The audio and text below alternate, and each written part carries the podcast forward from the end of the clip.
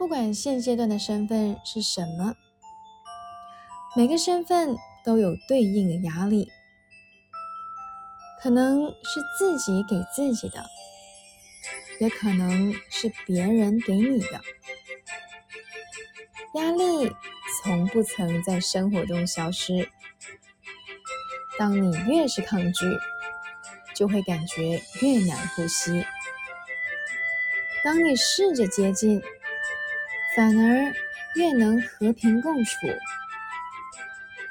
与其把压力放在肩头，压得自己喘不过气，不如把压力放在后头，让它用力的推着你前进。